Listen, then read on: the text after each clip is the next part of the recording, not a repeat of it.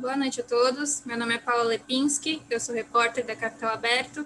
Sejam bem-vindos a mais um encontro na Conexão Capital, a nossa sessão de entrevistas e debates ao vivo. Hoje nós vamos falar sobre a LGPD frente aos recentes vazamentos de dados pessoais. Nos últimos meses tivemos dois mega vazamentos de dados no Brasil. Um deles foi divulgado em dezembro de 2020 e envolveu mais de 200 milhões de cadastros mantidos pelo Sistema Único de Saúde, e o outro aconteceu em janeiro deste ano e foi considerado o pior vazamento de dados na história do Brasil. Foram expostos 223 milhões de CPFs, além de outros dados, e 40 milhões de CNPJs. Esses são só dois exemplos. Nesse cenário de risco cada vez maiores na gestão de dados, a gente fica com algumas dúvidas em relação ao futuro da proteção de dados frente à LGPD, que entrou em vigor em setembro de 2020. Afinal, quais os efeitos práticos da LGPD até o momento? Houve mudanças é, na segurança e proteção de dados que foram impulsionadas pela lei? Existem fragilidades na regulamentação ou pontos que estão trazendo prejuízos para as companhias? Para discutir essas e outras questões, nós convidamos para esse encontro o Valmir Freitas, vice-presidente sênior e líder de prática de cyber risks da Kroll Brasil. A Kroll é uma consultoria multinacional de riscos, investigações corporativas e cibersegurança sediada em Nova York. O Marcelo Cargano, advogado do escritório Ave Giovannini Advogados e especialista em privacidade e proteção de dados pessoais. O Marcelo é formado em Direito e Jornalismo na USP, é mestre pela Universidade de Osaka, no Japão, e possui a certificação EXIM em privacidade e proteção de dados. E para mediar a conversa de hoje, contamos com a presença do Marcos de Mello. O Marco é CEO e cofundador da PSafe, empresa líder em cibersegurança na América Latina.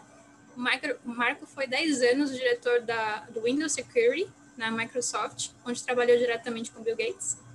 Eu agradeço aos três por estarem aqui hoje. Eu sei que o tempo de vocês é bem escasso. Marco, eu sei que você está até em outro país agora, então muito obrigada a todos vocês por estarem aqui. É, um aviso rápido, quem está nos assistindo, vocês podem mandar perguntas aqui no chat do Zoom ou no chat do YouTube. A gente vai ficar de olho e passar para os convidados. Agora eu passo a palavra para o Marco. Bom evento a todos. Obrigado, Paula. Uma boa noite a todos aí no Brasil. Prazer enorme estar aqui com o Valmir e com o Marcelo eh, nesse painel. É, e o intuito de me apresentar, como a Paula falou, sou CEO e cofundador do PSafe. É, nós temos aí hoje uma participação muito forte em cybersecurity na América Latina e aqui nos Estados Unidos também. É, e temos agora serviços disponíveis para empresas, que a gente levou 10 anos para construir uma solução empresarial que a gente considera a par e à altura do, da pandemia digital de cyberataques empoderados por inteligência artificial que ocorrem hoje em dia no mercado. É, eu não sei, Valmir e Marcelo, vocês querem fazer uma introdução maior sobre vocês? Vamos começar direto com as perguntas, como vocês preferem? Olha, acho que a gente pode ir direto, né? Já fomos aí bem apresentando a opinião, Marcelo, fica à vontade. Eu, eu acompanho o relator, Valmir. Eu acho que a gente pode ir direto para as perguntas, no final a gente pode falar um pouco mais, talvez, assim, da gente. Perfeito. Então, pessoal, para começar, e não podia ser diferente, né? Como vocês veem hoje cibersegurança das empresas brasileiras? Como vocês veem isso, assim, de verdade? Vocês percebem uma melhoria, um aumento na preocupação com cybersecurity hoje no Brasil ou estamos nas mesmas de dois anos atrás, três anos atrás, etc.? Almir, não sei o que você acha, mas eu entendo que a gente está muito mal das pernas, viu? Eu acho que os mega vazamentos que a gente falou agora no, na introdução, e tem um terceiro que vale lembrar também, a gente teve a exposição dos dados é, pessoais sensíveis, inclusive, do hospital de um grande hospital de São Paulo no final do ano passado. É, então, esses vazamentos final em dezembro, vazamento do fim de mundo, como a gente fala, de 223 milhões de dados em janeiro, outro mega vazamento de 100 milhões de dados, 100 milhões de linhas, na verdade, em, ah, em fevereiro, mostra que o Brasil não está, na minha opinião, minimamente pronto. Não sei se não está preocupado, mas certamente não está pronto para o que eu entendo de era dos dados pessoais. Né? Eu até brinquei recentemente numa entrevista que o, a gente achou uma solução brasileira para o pro problema. O Brasil vai vazar dados até não ter mais o que vazar, então acabou o problema indiretamente. É, agora, então não, eu entendo que é, não a gente não está pronto. É, é, é, claro que a gente entende que não é, não existe uma adequação jurídica, uma adequação de segurança, de governança assim perfeita que possa impedir, que vai eliminar a questão de invasão à base de dados, de vazamentos, é, que isso sempre pode ocorrer esse risco.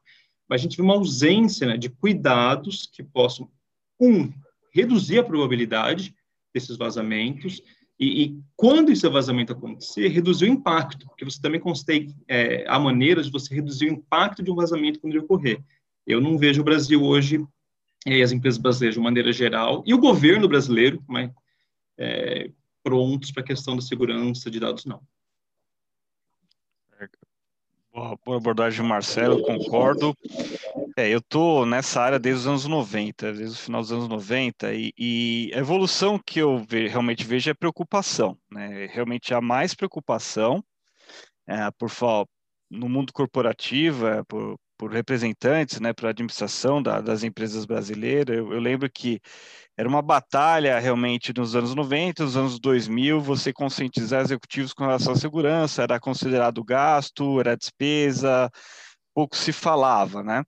Mas ao mesmo tempo que os incidentes foram ocorrendo e a materialização na, na mídia de tudo isso está acontecendo, traz a consciência um pouco aí, ah, de forma talvez não desejada a muitos desses empresários e a consciência, a preocupação ela é maior, mas a, o, o combate, assim, a eficiência do, dos recursos realmente ainda a, deixa a desejar. Eu vejo que existem problemas recorrentes e antigos, né, que a gente pode debater um pouco mais para frente.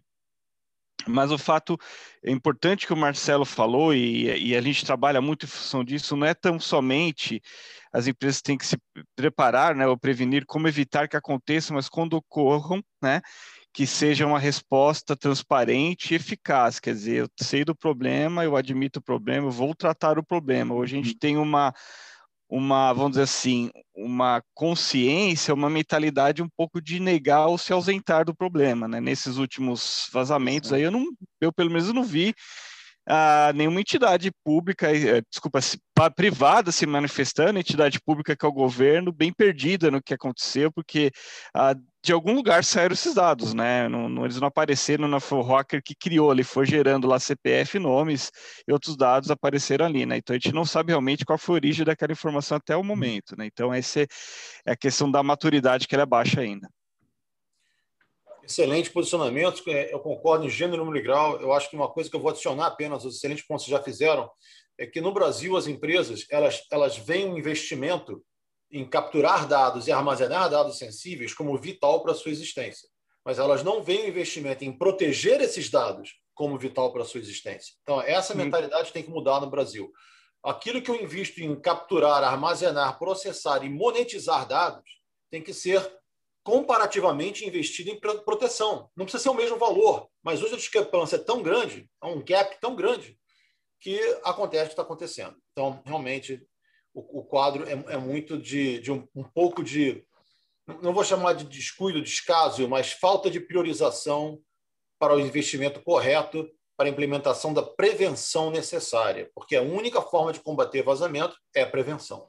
prevenção. É, Valmir, como que você vê a atuação dos cybercriminosos brasileiros? Você acredita que é diferente do resto do mundo ou aqui no Brasil, aí no Brasil, a atuação deles é igual ao resto do mundo todo? Existe alguma diferença, peculiaridade, particularidade, no seu ponto de vista?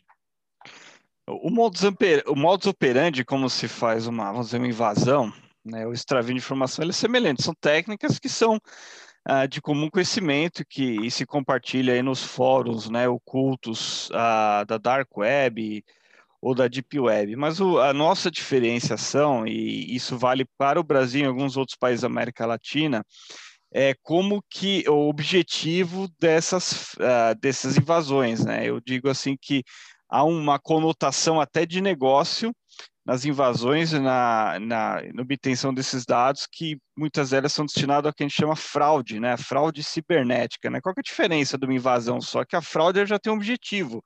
Eu sei que eu vou fazer com aquilo, tem alguém esperando aquilo que eu vou roubar e tem um, um, objetivo aí monetário super alto, e acho que é maior que um hacktivismo aí, né? Só por ideais, é, por ideologia de muitos aí que tem no, no mundo afora, né? O brasileiro e o hacker brasileiro, vamos dizer assim, né? Invasor, intrusor, a gente tem um monte de expressões hoje em dia que a gente nem sabe como utilizar, né? Na minha época, quando comecei com isso, era proibido falar hacker, né? Hacker era uma coisa muito ruim, né? Hoje em dia já é, é, relativo, né? O hacker bom, o hacker ruim, etc. Mas eu não vou entrar nessa seara. O fato é o seguinte: o que o invasor brasileiro ele sabe fazer diferente, ele já usar essa informação por uma fraude que a gente tem bem particular no nosso mundo, no nosso contexto financeiro, por exemplo, fraude de boleto, né? Até hoje tem, né? Não sumiu não, a gente atende muito cliente que é enganado ainda por fraude de boleto, quer dizer, ele já roubou uma informação, já usou para gerar um boleto, um boleto que já foi pago, já foi mandado para o exterior o dinheiro e assim por diante, né? É, e-mail falso, né, e phishing também, desvio financeiro. Alguns grupos são estrangeiros, que dá para ver na nossa investigação, até pelo português que ele escreve foi traduzido, mas os melhores golpes são feitos brasileiros, conhece bem como é que se escreve, conhece um, um processo de pagamento brasileiro e assim por diante. Então, esse eu diria que é o diferencial, conhecimento do nosso mercado aqui para uma fraude. É, eu adicionaria mais um diferencial, é o fato que eles sabem que vão sair impunes porque infelizmente no Brasil não se prendem cybercriminosos e quando se prende, se solta. Né? Então, o cybercriminoso que foi preso pela Polícia Federal essa semana que passou agora foi. é a terceira vez que ele é preso. Eu conheço ele de Verdade. longas datas. A gente, nós, a PCF, conhecemos ele de longas datas. É a terceira vez que ele é preso. Né? Estão responsabilizando ele pelo, pelo mega vazamento que nós detectamos em janeiro. É, é, e, no entanto, é a terceira vez que ele é preso. Se ele é ou não é responsável, não estou nem discutindo aqui. O que eu estou discutindo é que esse cara não pode ser solto depois da manhã. A pessoa que comete um crime como esse tem que responder e tem que ficar preso. Então, as leis do Brasil também têm que desencorajar esse tipo de fraude que você coloca, que colocou muito bem, é, é, de uma forma punitiva. Se não houver punição para o crime, aí o crime compensa. Então, essa fraude bancária, fraude de e-commerce no Brasil, fraude de boleto, realmente é um volume assustador. Muito, muito grande. Marcelo, em janeiro, acabamos de falar, nós detectamos esse mega vazamento, foram 223 milhões de CPF, 104 milhões de, de veículos, 40 milhões de CNPJs, seguido, três semanas depois, por 103 milhões de linhas de celular. Né? Então, uhum. foram, foram dois, dois mega vazamentos muito, muito expressivos. Eu, com mais de 20 anos de mercado, nunca vi nada igual. Tá? Isso, para mim, é, é inédito e é o maior vazamento que eu já vi no mundo, na história e eu tenho exposição a isso internacional. Então, desde, uhum. desde, desde esses vazamentos, tem acontecido outros. Tem outros que têm vindo à tona diariamente. A gente não está reportando nem um quinto do que a gente está tá, tá encontrando de vazamento na Deep Web. Então, é, virou uma situação diária. Então, a pergunta é o que, que se atribui essa nova onda de ataque às empresas? Eu acho que é são duas coisas. A gente estava falando agora há pouco aqui dos, né, dos cybercriminosos brasileiros. Eu acho que a gente tem, primeiro, um aumento da sofisticação desse, desses criminosos, dessa atividade, seguido de uma certa defasagem é, é, é brasileira, no sentido do seu preparo, como a gente, você mesmo falou, Marco, a empresa brasileira entende a preocupação no armazenamento, na coleta de dados, mas talvez não tanto assim na segurança necessária a esses dados. Então, você tem uma certa é, disparidade de armas, por assim dizer. É, até recentemente, você não tinha uma lei geral de proteção de dados que também que é, impusesse as, empresas e sempre, é, então, gosto de falar, e ao governo, essa também essa preocupação em, em dar maior segurança a esses dados. E também, obviamente, conforme o próprio valor econômico, por assim dizer, é, de dados pessoais aumenta, né, e dados pessoais principalmente, mas sim de informações de uma maneira geral aumenta, é, maior, é claro, que é, é, é o ganho com, com, potencial com dessas atividades, isso vai tende a aumentar. A ideia é que agora, que a LGPD, ela não somente pelo lado das punições, né, mas eu espero que, como você mesmo falou, nem sempre as punições acontecem, mas acho que a principal coisa que ela tem que fazer no Brasil é criar uma cultura de privacidade, criar esse ideal que é, fazer as pessoas, as empresas e os próprios donos, os titulares da informação entenderem a importância dos seus dados, o valor econômico, o valor é, que ele tem, a importância da sua privacidade, e com isso a gente passar a tratar isso como uma, algo mais sério. Eu, eu entendo dessa maneira a questão de, de fato, é, é, grandes vazamentos em curto espaço de tempo, e logo depois da entrada em, em vigor da LGPD, não é exatamente o que a gente gostaria de ver. É, espero que a gente veja agora uma inflexão, a gente passe a ver um aumento da segurança, não é o que a gente tem visto até agora. Perfeito. Uma pergunta para ambos agora. Hoje, um grande ponto de vulnerabilidade das empresas é o trabalho do home office, né? esse novo normal, todo mundo trabalhando de casa, acesso remoto a dados empresariais, usando redes caseiras, usando roteadores de Wi-Fi caseiros, etc, etc.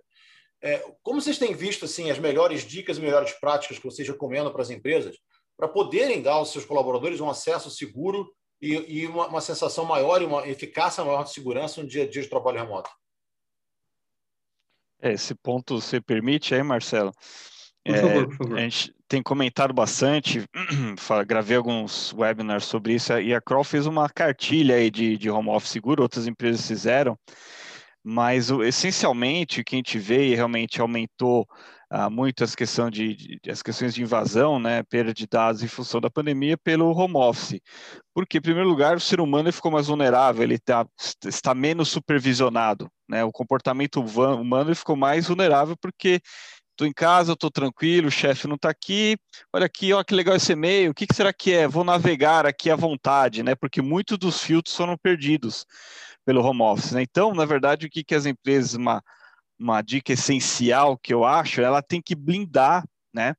O, o computador do seu colaborador, eu vou falar colaborador não funcionário, porque os prestadores de serviço também têm que passar pelo mesmo processo. A gente teve um, um, uma invasão, né, um caso de ransomware que a gente trabalhou junto ao cliente, que, que aproveitaram computadores de terceiros que estavam em outro nível, né, de proteção nível inferior e os funcionários estavam no nível superior, só que não importa, né, ocorreu o problema.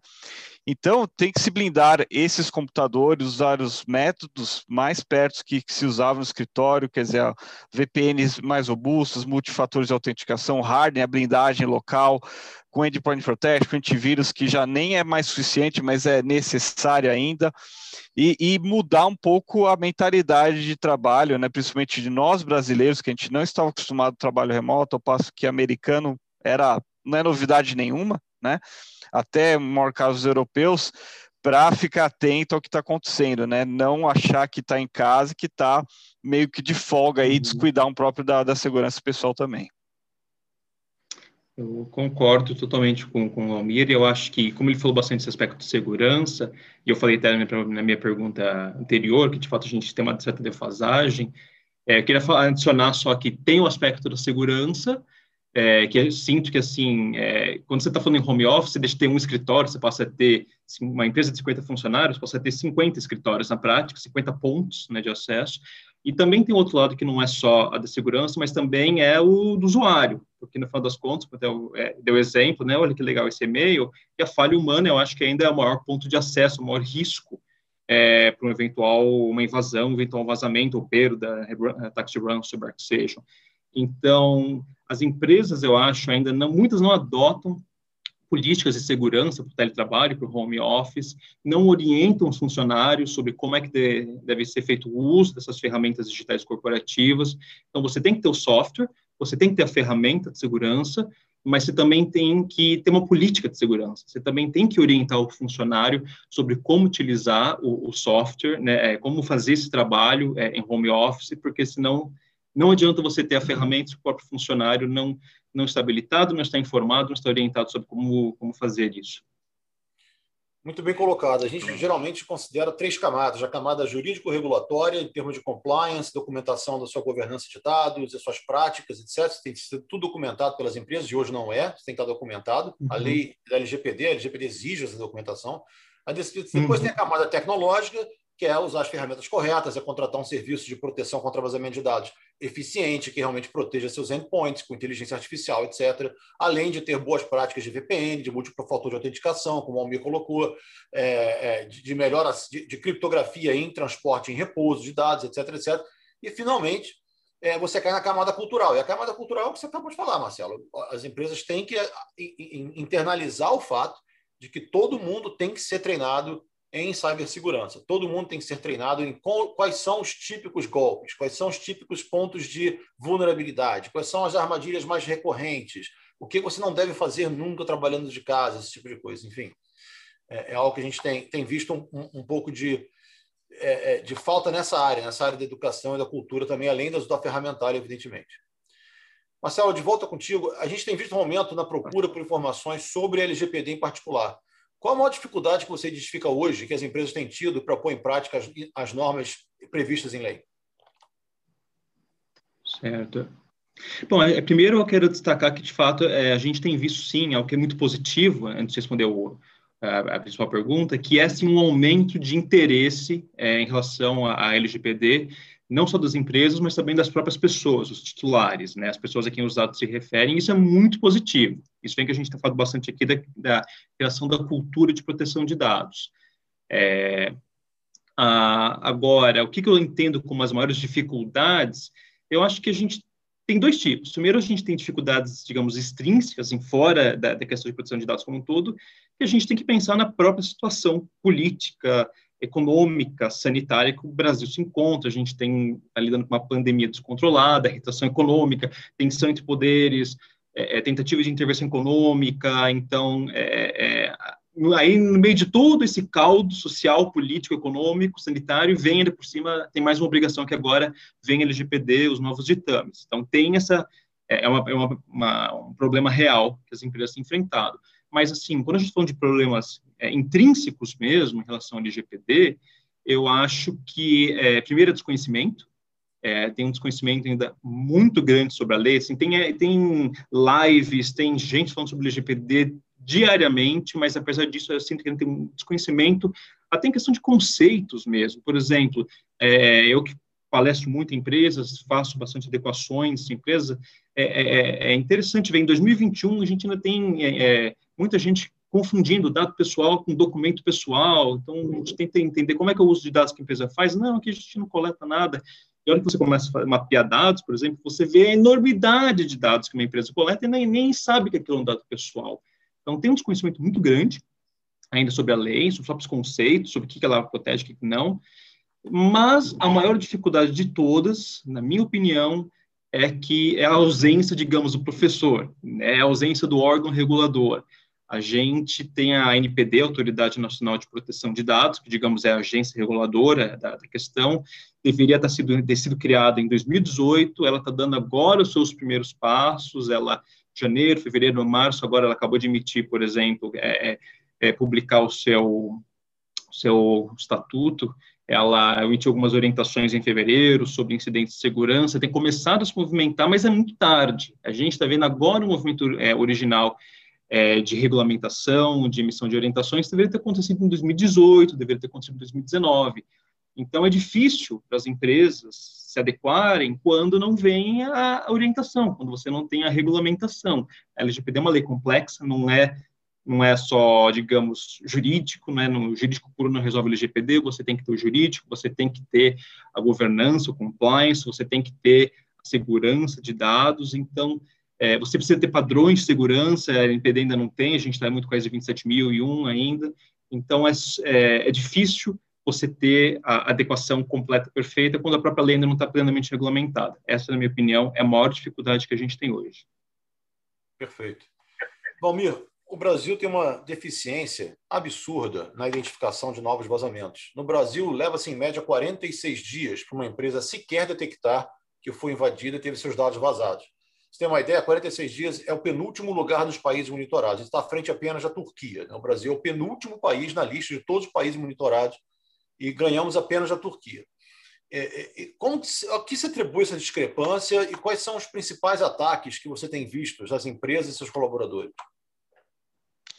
Olha, eu não sabia que a gente estava tão ruim assim, né? Obrigado pela estatística, mas o fato é que o que falta muito nas empresas brasileiras é o senso de malícia. Né? Saber esperar que algo dê errado. Às vezes a gente acha que é muito otimista, né? Então, eu estou aqui e, eu, e a gente é, né? Por causa de vocês também, nós rodamos muitas empresas já e às vezes eu vejo aquela falsa sensação de segurança, né? Então, o CISO o CISO vai lá e fala para você, olha, tá tudo bem aqui, estamos com várias coisas, várias ferramentas, soluções, tudo rodando, tá lindo, maravilhoso, né? Mas eles não trabalharam em cenários e piores hipóteses, né? Que a gente chama, quais são os cenários que podem afetar por mesmo análise de risco, né? Então isso não é pensado poucas vezes. Você pensa muito no end-to-end, -end, numa solução que vai evitar algo que acontecesse, mas não pensa nos cenários que podem dar errado, né? E justamente os cenários ah, se alteraram muito em função da pandemia, que a gente discorreu, discorreu bastante, ah, trabalho remoto, etc. E esses que têm sido os grandes intrusões, né? Grandes fontes de vazamento ah, nesses últimos quase dois anos, né? Então, a, Ataque de ransomware é bastante comum ainda, a gente lida bastante.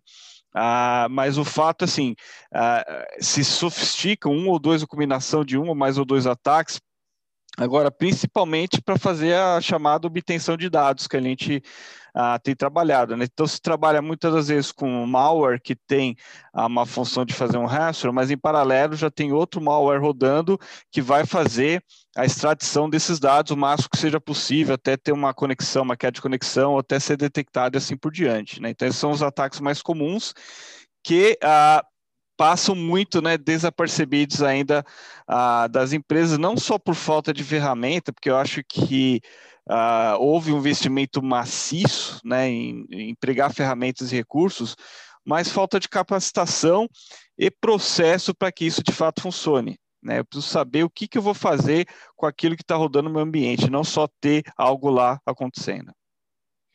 É, monitorar sem observar sem saber o que está lendo, né? Você tem um monitoramento sem saber o que está acontecendo, sem está lendo, não ajuda, sem dúvida alguma. Exatamente, exatamente. Marcelo. Fiquei preocupado como é que está a situação na Turquia, hein? Agora é, vocês me, você me assustou, viu, Mar? É, a, a, a, Turquia, eu não tenho nem o dado de quantos dias em média leva, mas no Brasil são em média 46 dias, o que é, é muito assustador. Então, Marcelo, o, o BYOD, né, que é o BYOD, ou Bring Your Own Device, que em português se traduz para traga seu próprio dispositivo, tem sido uma tendência em crescimento mundial por causa do home office, evidentemente, que a gente acabou de conversar. Quais medidas uhum. você diria que são essenciais para as empresas que permitem que os funcionários utilizem seus dispositivos pessoais para acessar dados do trabalho?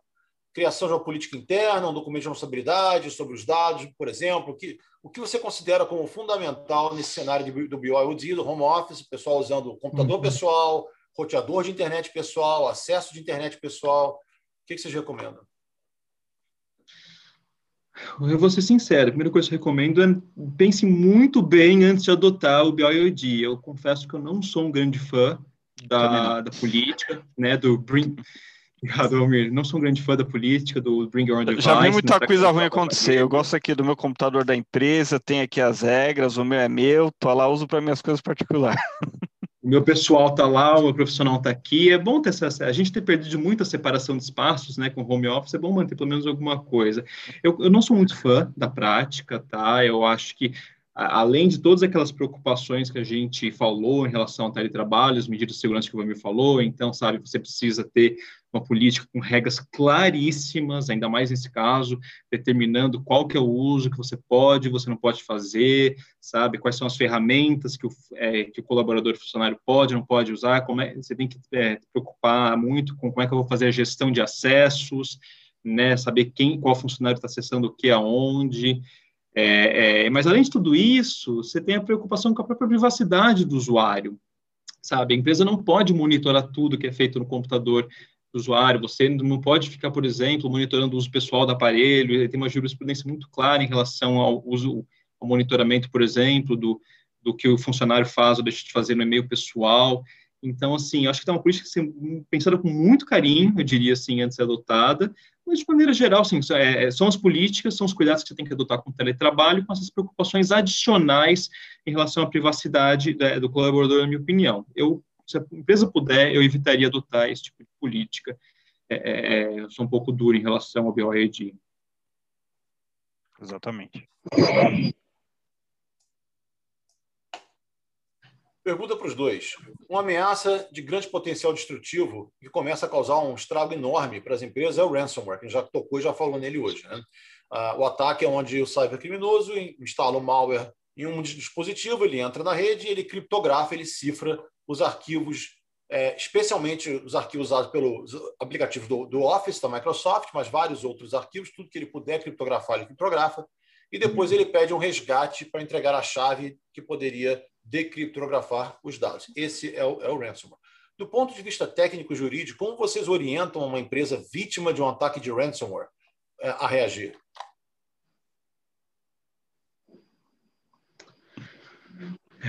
acho que quando o verbo é reagir, a gente já tá, já deu tudo errado, viu? Não sei o que, que o, o Valmir acha, mas, na minha opinião, o, a, o ransomware se combate na prevenção. Sim, sim, sim, sem é. dúvida. Mas no caso que aconteceu, a, a orientação é pague o uhum. resgate ou tente recuperar de backup e não pague o resgate? Porque eu vi uma apresentação, é, não vou nem dizer o nome, de uma profissional de segurança recentemente dizendo que, que as empresas, recomendando aqui nos Estados Unidos, apresentação em inglês, que as empresas mantivessem uma carteira de Bitcoin separada para pagar a ransom, de ransomware, para ter já o orçamento em Bitcoin. Aí eu falei, pô, isso parece que no Brasil você andar com duas carteiras, a carteira do bandido e a carteira verdadeira. Né? Então, é, um, é, uma, é, uma, recomendação absurda. Lógico que a prevenção é a resposta certa e não cria uma carteira do bandido. Né? Acho que, mas chegou uhum. num ponto que está tão descontrolado o ransomware que está fazendo de recomendação. Faz uma carteirinha de Bitcoin aí que você é. vai precisar. Tá? É uma questão de quando e não de si. É, isso, uhum. daí, isso daí não, não, é difícil acontecer, tá? É, já vi casos, é, clientes que pagaram porque foram pegos de calça curta.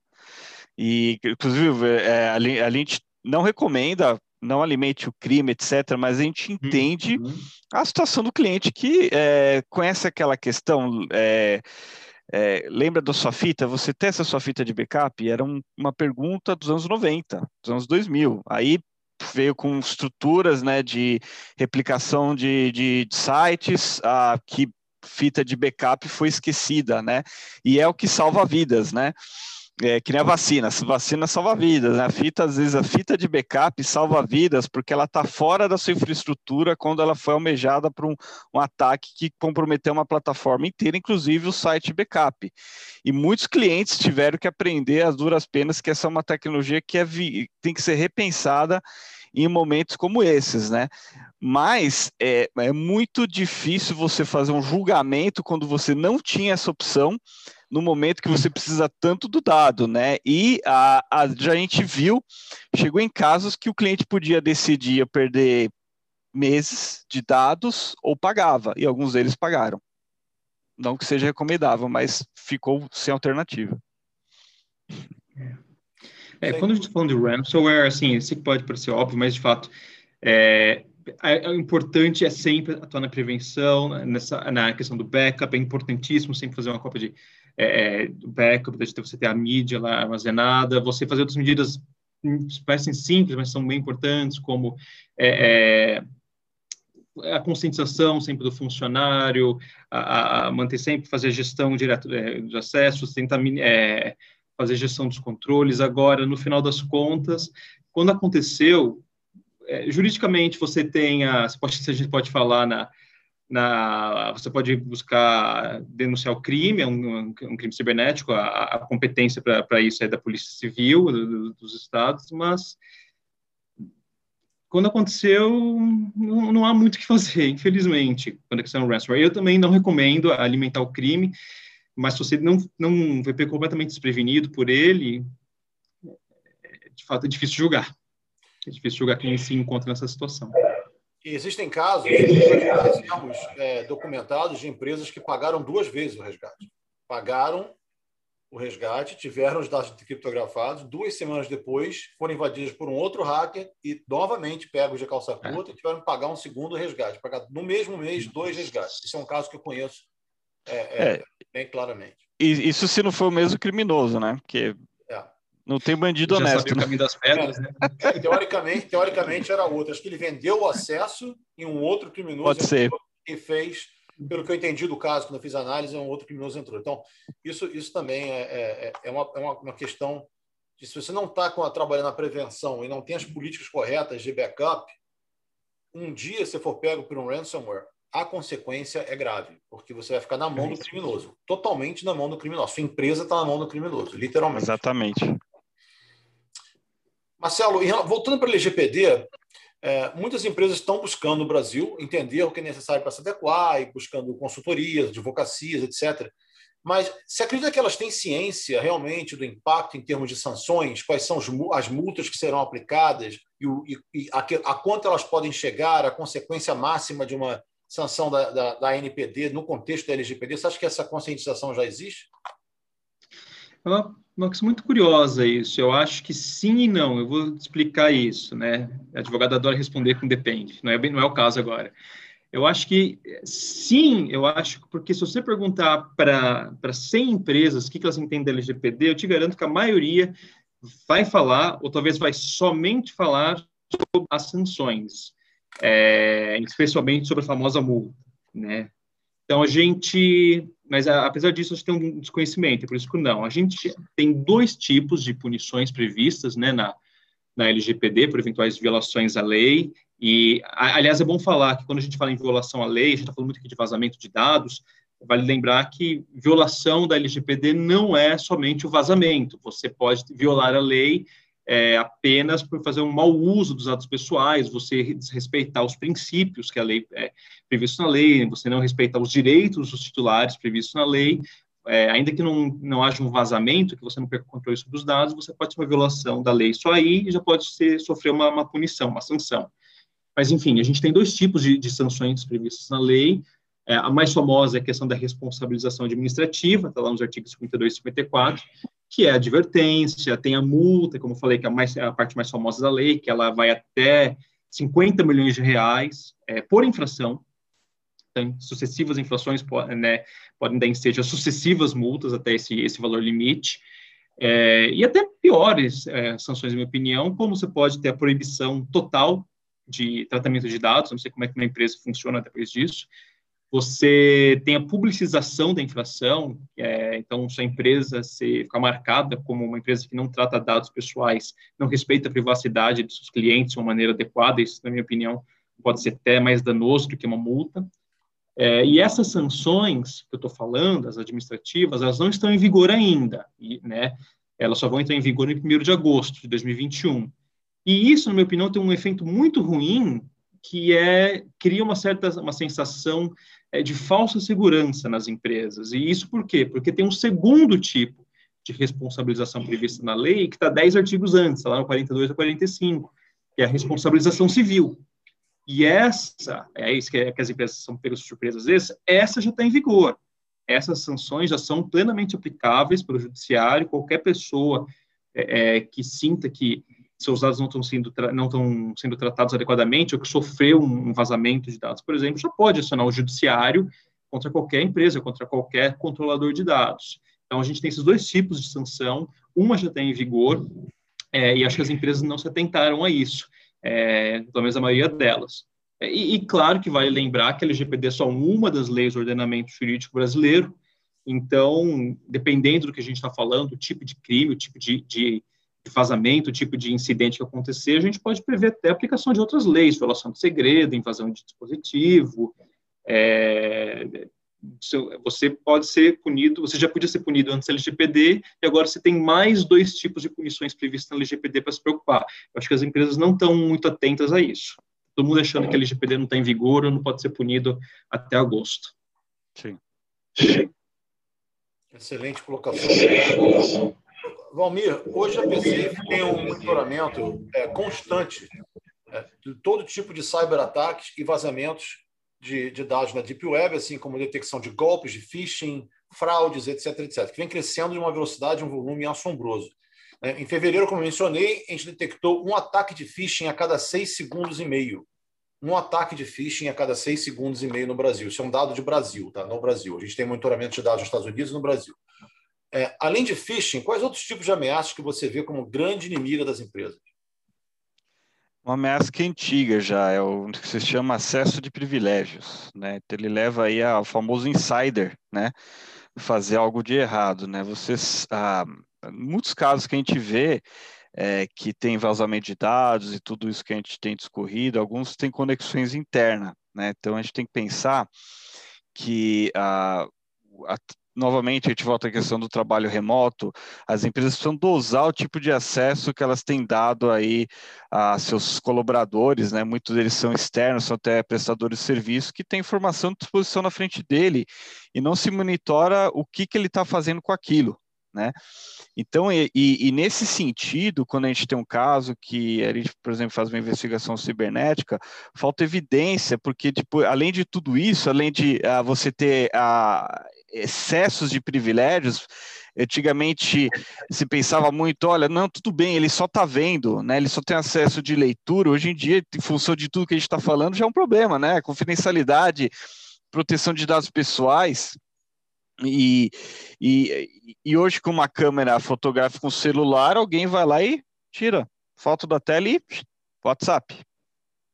Quem que foi? Onde está registrado? Quem que fez? Etc. Né? Então, esse é um problema que a gente vê uh, piorando né? Porque uh, existe todo um sistema de não, e não é tão sofisticado do gente, do que a gente peça, mas tem todo um crime organizado que alicia as pessoas para dar informação, e essa informação nem sempre é do jeito sofisticado que a gente vê, com vazamentos, com obtenção, com ataques externos, né? É simplesmente uma cópia de uma planilha que se envia por e-mail do e-mail público, aí pergunta, mas por que, que tinha e-mail público possível nessa estrutura? A gente volta atrás, né? Lembra a proteção do computador e assim por diante, né? Então, o acesso de privilégio que ocasiona aí a uh, fraudes que ou acessos indevidos por meio de insiders é um problema aí que é sub é, como é que fala, subentendido uh, pelas empresas, né? Não vê um risco real por trás disso. Sem dúvida. É muito bom você levantar esse ponto aqui. Né? A gente teve um caso recente com a Tesla, não sei se vocês acompanharam no Brasil, onde um uh, crime organizado russo, máfia russa, eh, mandou um operante deles aqui para os Estados Unidos pessoalmente para entregar uma maleta de um milhão de dólares para um funcionário da Tesla, para ele apenas inserir um dispositivo, um pendrive, em qualquer porta USB de qualquer computador da Tesla. Falou, o resto o, a gente faz remotamente. Só precisa espetar, deixar dois minutinhos, tirar e o dinheiro é seu. E no, em cima do laço, em cima da hora, o funcionário denunciou né? Ele, ele, denunciou o criminoso, explicou tudo para a FBI, a FBI foi lá, prendeu o, o mafioso russo e estão é, interrogando o, o funcionário, né? porque levou até esse ponto, né? porque chegou até aqui para denunciar. Mas é um caso que você vê, é uma engenharia social que não tem nada a ver com invasão, o hack, o vazamento de dados. O cara conversou uhum. num fórum né, de mídia social, numa dessas redes, né? não lembro se era Facebook ou se foi Instagram, mas conheceu o cara e começou a trocar papo, porque ele era russo também, o funcionário também era russo, começaram a falar em russo, papo vai, papo vem, eu vou ir à América, vou te visitar. O cara veio e mostrou a mala com um milhão de dólares, esse dinheiro aqui é seu amanhã, você botar esse USB em qualquer computador da Tesla. Você vê uhum. a que nível que chegamos. Então, você não precisa de muita sofisticação. A engenharia social e o crime organizado, sim, estão atuando muito bem. Obrigado. Excelente Valmir, um golpe criado com inteligência artificial, né, ataques criados baseados com inteligência artificial, só podem ser combatidos da mesma forma. Como você vê o avanço e melhoria das técnicas de inteligência artificial no combate ao cybercrime no Brasil? Esse é um, um ponto que a gente discute, né, é, em menor proporção, mas é parece que ainda também é uma corrida um pouco atrás, né? A gente está, que eu falei, existem inúmeros provedores de solução de segurança e parece que não tem um acordo que tipo de inteligência, né, artificial pode ser utilizado. A gente vê muita teoria, mas eu não tenho visto nos meus clientes, pelo menos, a prática disso, né? De uh, ter alguns ataques que realmente parecem utilizados por, por, inteligência artificial, quer dizer, vai variando e são adaptativos, etc. Mas eu não vejo uma aplicação prática ainda de inteligência artificial, né? Se tem pensado muito, né?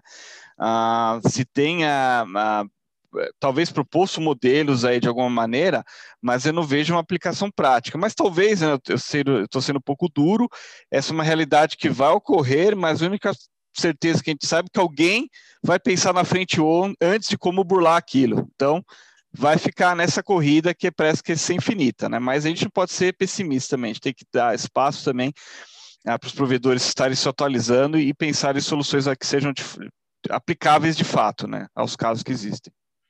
É, eu vou puxar um pouco a sardinha para o nosso lado, que a PCI acabou de lançar uma solução empresarial baseada em inteligência artificial para análise preditiva e proativa contra esses ataques que está vendo essa pandemia digital. Então, realmente é, é, é um quadro preocupante. A gente está vendo os hackers, os criminosos, se atualizarem e sofisticarem com inteligência artificial, com bots, com muita inteligência nos bots, com centrais de comando e controle baseado em IA, então, a gente está vendo essa tendência crescendo geometricamente, uma velocidade absurda. Então, hoje, a gente considera que uma empresa que tiver um sistema de prevenção contra vazamento de dados, que não for baseado em inteligência artificial, ela está defasada logo de cara. Ela já está levando uma faca para um tiroteio. É, é uma, é uma situação muito, muito delicada. Uma pergunta para ambos agora. É, uma, pergunta que tenho, uma pergunta que a gente tem ouvido bastante nos últimos tempos é o que fazer se eu descobrir que foi vítima de um vazamento de dados? Devo ir à polícia fazer um ABO? O que, que o cidadão faz nessa, nesse contexto desses mega vazamentos?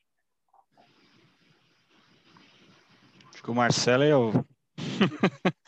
Pode dar uma boa orientação aí, jurídica. Mas eu complemento, Marcelo, por favor. Beleza, Valmir. Eu, eu vou falar do lado da LGPD e também não só da LGPD. Eu, eu acho que quando a gente está falando em vazamento, do ponto de vista da LGPD, acho que nossa principal, nossa primeira preocupação, pelo menos, é a questão do que a gente chama de incidente de segurança, que é basicamente é o termo como a LGPD chama a questão do vazamento, né? É, a gente ainda, como eu falei agora há pouco, a gente ainda precisa da NPD para dar mais orientações. Ela começou a fazer a regulamentação dessa questão em fevereiro, né? Mas o que a gente tem um vazamento, a primeira coisa que a gente tem que saber é, é se primeiro se houve algum tipo de risco de é, risco ou dano relevante aos titulares. Então vazei, é, vazou dados.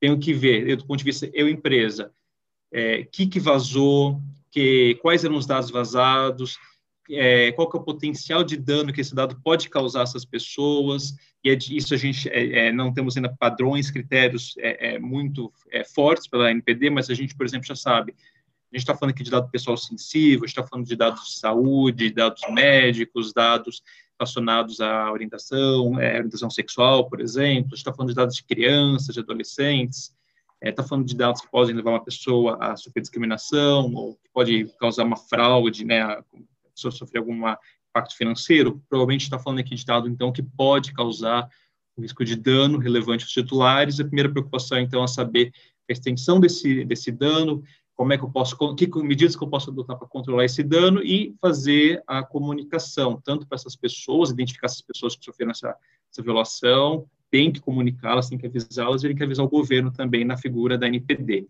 Isso é do ponto de vista da LGPD, acho que é importante dar essa orientação. Se você, é, se no caso, sua empresa sofreu um vazamento. Agora, vamos dizer que você, a pessoa física, sofreu um vazamento, é, eu acho que primeiro você tem que, e isso vai também para a empresa, é mas se preocupar em investigar o que, que ter sido vazado, armazenar qualquer prova é, eletrônica que, que tenha acontecido, é, como a gente falou, né, a gente tem, tem muita sofisticação em questão de vazamento, é, com uma questão do uso de inteligência artificial, mas às vezes nem tanto, às vezes não é um, um, ataque sofisticado, mas pode ter gerado um vazamento. Então, investigar o ocorrido, é, é, tentar levantar provas, dependendo, lavrar o que a gente chama de ata notarial, quando você vai lá a, a, ao, ao, tabelião e você é, ele lavra o que aconteceu, dado vazado, a extensão daquilo, que aquilo pode servir como prova, tem validade, é, tem fé pública, é, registrar boletim de ocorrência, sim, eu acho que é importante, e eventualmente até entrar com uma ação civil,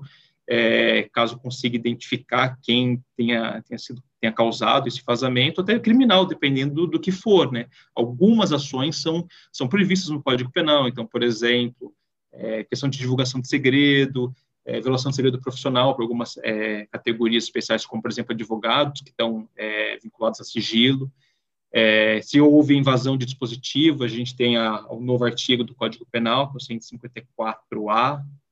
Então, há, há, medidas que você pode fazer, sim, é, para tentar combater ou, ou, pelo menos, minimizar, mitigar é, é esse vazamento, tanto pela LGPD quanto pelas leis já existentes no Brasil.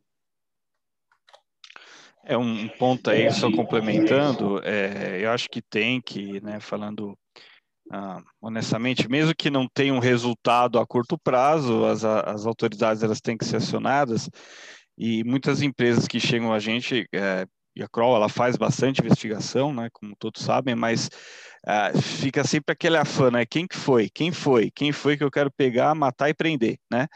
Essa é o, a vibe que acontece, né? Mas o que a gente aconselha, ó, primeiro, o que a gente pode te ajudar especificamente, o que, que aconteceu, né? Porque você sabendo o que aconteceu, você vai se prevenir melhor, né? E você consegue andar em paralelo os processos legais que sejam cabíveis, né? Então é importante a empresa investir também numa investigação interna para descobrir uhum. qual foi o uhum. ponto de falha, evitar e deixar as melhores hipóteses aí para a polícia finalizar. Né? Então também é, acalmar um pouco, né, que precisa saber responsabilizar, etc., mas entender qual que foi, né, o, o root cause analysis que a gente fala, que levou a tudo isso acontecer. Perfeito. Muito Exato. obrigado. É, Para encerrar nossa conversa de hoje, a última pergunta que eu tenho é, novamente, voltando ao início do, do nosso painel sobre os mega vazamentos. É, quais são os aprendizados que vocês acreditam que as, as empresas deveriam tirar disso? Né? E o que, que elas devem fazer imediatamente que elas não estão fazendo ainda?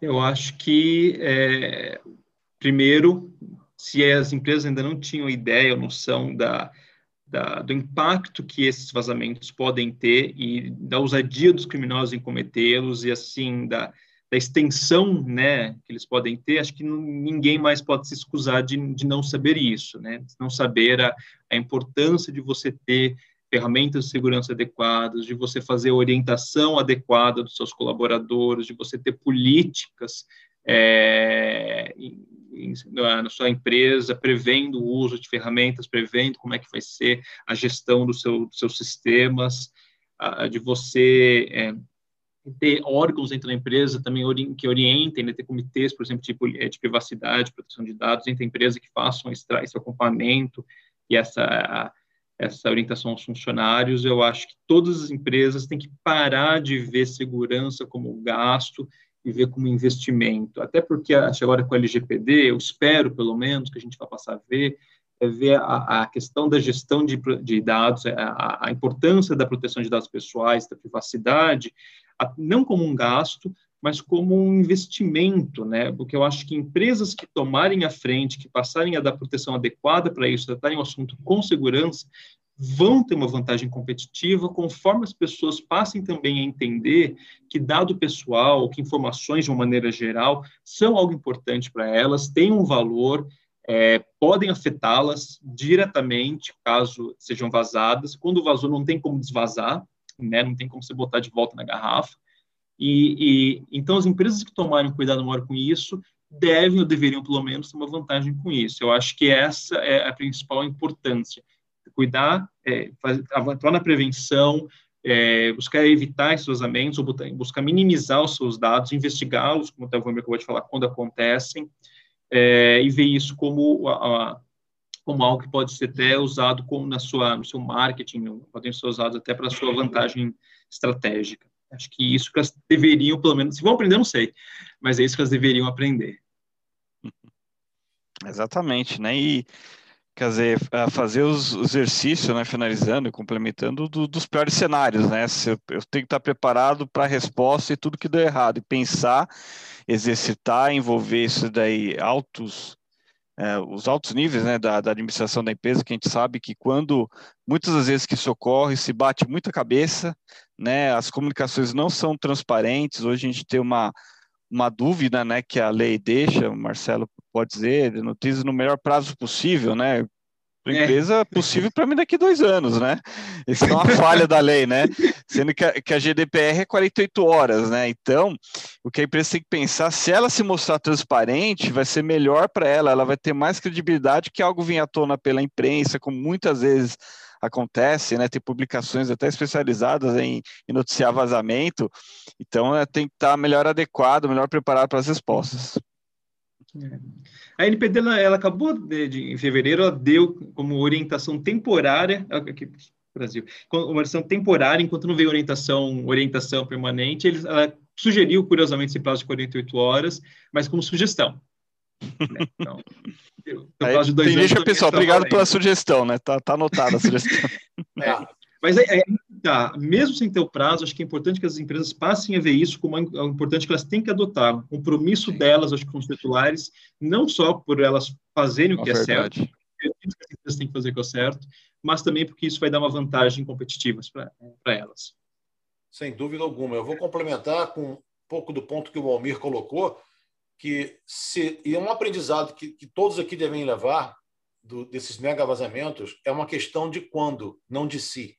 É, a, a, pandemia Sim. digital é muito abrangente. Então, isso, esses ataques não são mais direcionados. Antigamente, o, o, cybercrime era direcionado a uma empresa, ou um órgão governamental, ou uma instituição. Uhum. Hoje em dia, é todo mundo no baile. Eles estão eles estão distribuindo e, e vascularizando os ataques de uma forma assustadora. Então, Ontem eram apenas empresas multinacionais, mega empresas que tinham que se preocupar com, preocupar com a segurança.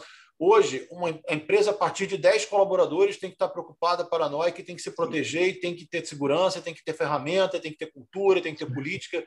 não é mais assim, ah, esse é um problema de grande empresa. Aqui a minha empresa ninguém vai perturbar, não. Se você armazena dados pessoais e se você coleta dados pessoais sensíveis, você é alvo. Não, pense porque sua empresa é menor que você tá, está é, perdoado. Não está. Hoje em dia não existe mais essa seletividade de multinacionais e grandes empresas, não.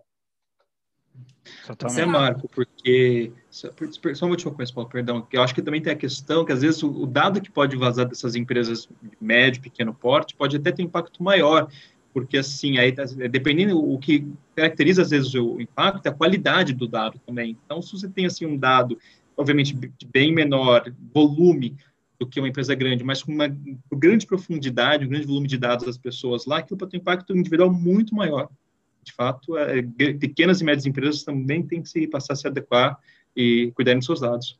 É, aqui nos Estados Unidos tem uma estatística muito assustadora, né? 60% das empresas de pequeno e médio porte que sofrem vazamento de dados declaram falência dentro de seis meses. Então, você vê, é, é, é irrecuperável. Dentro de seis meses de ter sofrido um vazamento, as empresas deixam de existir. É, é Para uma empresa de médio ou pequeno porte, esse impacto é existencial. Então, a preocupação tem que estar condizente com o risco. Se é um risco existencial, então você tem que ter uma prevenção séria. Né? Enfim, esse, esse é um ponto que eu acho fundamental que todos entendam e, e, e levem de coração. Né? É, Paula, como você Oi. pretende, então, encerrar nossa, nosso painel de hoje? Então, chegaram algumas perguntas, como o nosso tempo está acabando, eu dei uma filtradinha. É, o Rafael ele perguntou o seguinte: ele quer saber se existe algum tipo de seguro para casos extremos de ransomware. Pô, eu vou responder essa. Existem seguros é, contra ransomware é, e, e, depende muito, muito, muito de com qual provedor da solução de segurança que você tem e qual, com qual seguradora você trabalha também. São, são, são dois lados. Tá? Então, é, diferentes seguradoras têm diferentes práticas. É, a gente trabalha muito com isso, né? O seguro cibernético, o seguro cibernético, realmente específico, ele geralmente cobre, né? Mas aquela coisa, como qualquer seguro, você tem que ler essas condições, etc. A gente sabe que seguro cibernético aqui no mercado brasileiro é uma novidade, tem expandido, a gente tem acompanhado no mercado, a gente trabalha muito com isso, a gente é acionado pelas seguradoras, né? Como respondentes de, de, de, de evento de segurança, mas tem um caminho aí para longo para percorrer no nosso mercado. Sim. Certo. A Marta ela disse o seguinte: as autoridades americanas, o USA Treasury Office, eles implementaram uma diretriz que bane o pagamento de resgate de empresas. Vocês veem tal medida sendo implementada aqui e isso sendo replicado em mais países pode resultar em uma redução da atividade cybercriminosa? Não negociamos com terroristas. É, eu, eu vou te dizer que, que, que a resposta para isso é, é, um, é um fortíssimo não é, a, a, a, decisão arbitrária de qualquer governo federal de que nenhuma empresa deve pagar resgate não vai afetar os criminosos em nada. Eles não estão nem aí para as leis. Né? Eles já são criminosos. Eles não estão preocupados com o que o governo pensa ou deixa de pensar. Eles vão continuar invadindo, criptografando e as empresas vão continuar tendo que pagar, porque elas, se elas não tiverem um backup, elas não têm escolha. Então, você vai criar um mercado negro? Já que você não pode é, pagar o resgate, vai criar um mercado negro de resgate, agora vai piorar a situação, vai ficar mais caro ainda. Ao invés de proibir, o resgate vai subir, porque agora é proibido pagar, está mais caro ainda. Entendeu? Então, eu acho que isso é uma. Isso não é a solução. É, novamente, governos e burocratas atirando no escuro. Eu acho que essa é a minha posição quanto a isso. Exato. Eu entendo a intenção, entendo a ideia. É claro que ninguém pagasse, a gente pode falar que idealmente não haveria o crime, mas eu também não vejo como uma medida eficaz. Ainda que eu sempre é, é, acho que a ideia é não pagar mesmo, você tá, está preparado, ter backup, para justamente não, não ser pego de calças curtas, como a gente falou aqui várias vezes, mas essa medida mesmo entendo que é ineficaz. É muito delicado, né? Você pensa uma empresa não consegue mais operar, está tudo cifrado, tudo criptografado, não consigo é. operar. Eu, eu, vou fazer o quê? Se não tem backup, eu faço o quê? Então, já que o governo quer que eu pague, eu fecho a empresa? É uma situação delicada. É diferente das leis anti-sequestro humano, né?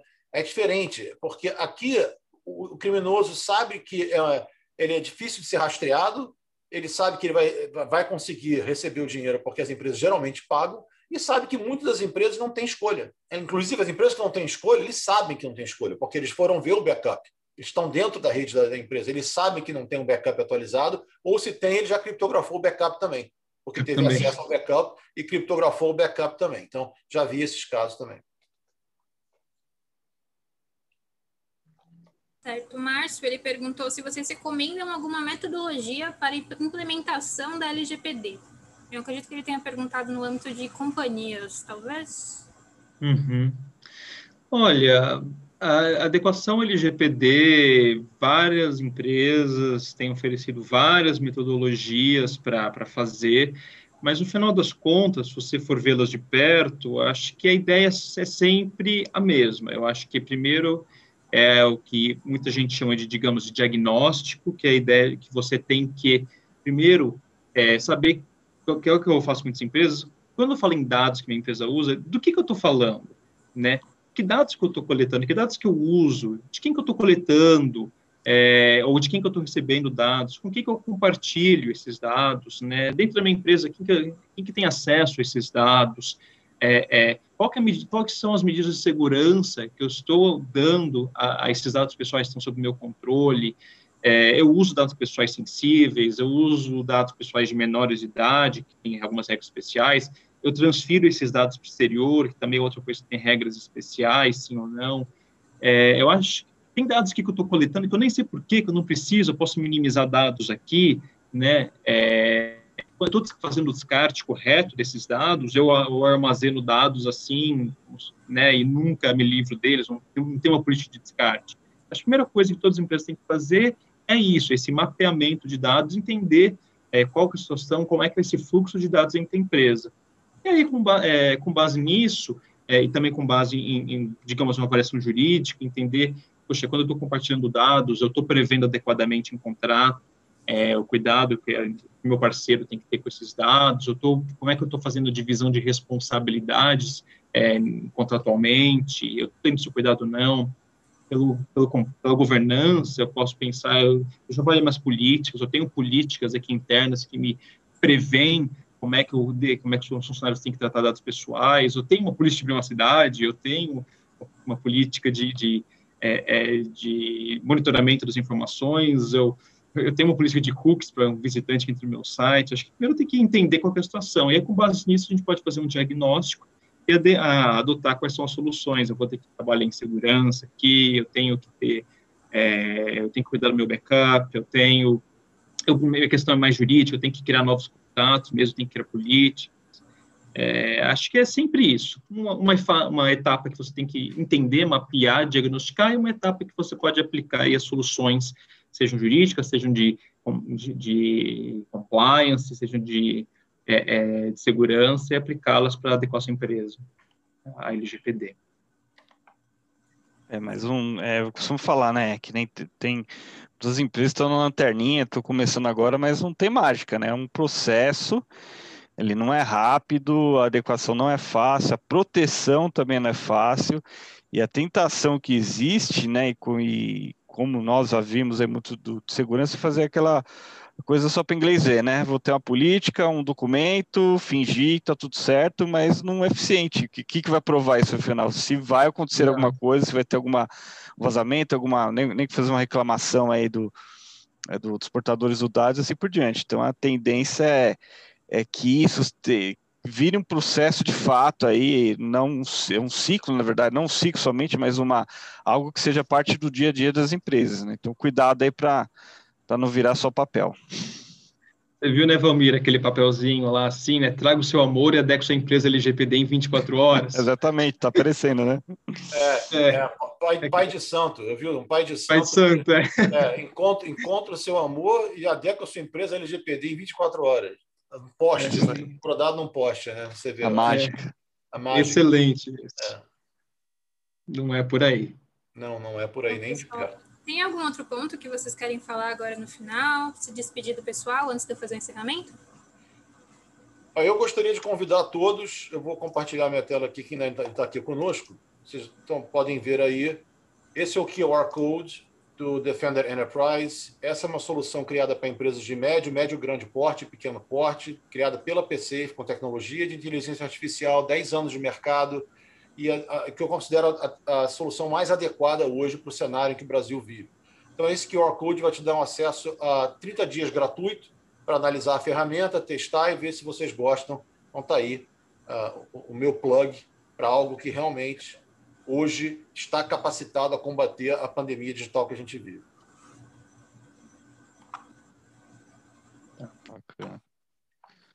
Bom, da minha parte, acho que o principal é, é façam as coisas, façam a coisa certa, né? É, com relação a, a, processos preventivos com base na LGPD, que é uma lei que veio para ajudar, né? Mas cuidado para não deturpar o objetivo dela, né? De que é proteção, né? De dados pessoais. A gente não tinha essa cultura, ela veio forçar essa cultura Infelizmente, nós brasileiros, nós temos uma cultura também de atalhos, né? Então, que eu faço apelo aí para as empresas, as pessoas que estão representando as empresas, que ela façam a coisa certa e uh, trabalhe para atingir o objetivo central da lei, que é proteger a privacidade de todos nós. Eu também é, faço minhas palavras aí do Valmir. Eu acho que a LGPD é uma oportunidade é, para as empresas a passarem a ver a questão da, da proteção de dados pessoais e da segurança, é, não como um gasto, mas como um investimento, é, como algo necessário para passar agora a operar nessa economia de dados.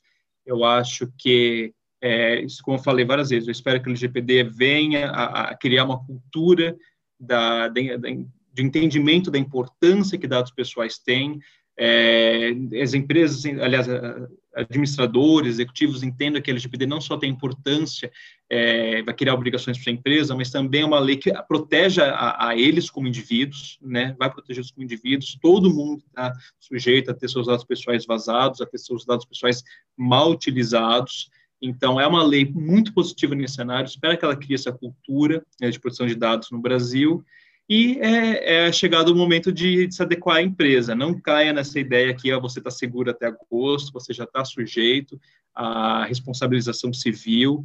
É, então, se você ainda não começou a a sua empresa, comece a a sua empresa e não tente, como a gente acabou de falar, adotar o atalho. Gostei dessa expressão. Não adote o atalho, não ache que vai adequar em 24 horas, não tente que não, não ache que só o jurídico vai, vai te ajudar, você vai precisar de segurança. Não ache que só a segurança vai te ajudar, você vai precisar do jurídico, tem que ter o compliance. Então, assim, é, é multidisciplinar mesmo mas é uma lei positiva. E, por fim, quero agradecer. Muito obrigado ao convite, foi um prazer estar aqui com vocês e conversar aqui hoje. Obrigado também ao Mário, ao Valmir e a Paulo.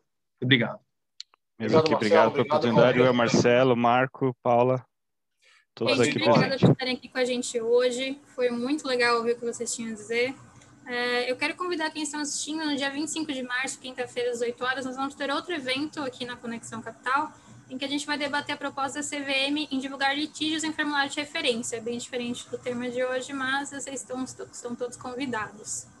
É isso por hoje, pessoal. Até uma próxima. Obrigado de noite a todos que estão assistindo e também aos nossos convidados. Até mais. Obrigado, Obrigado tchau. Tchau, tchau. Tchau, gente.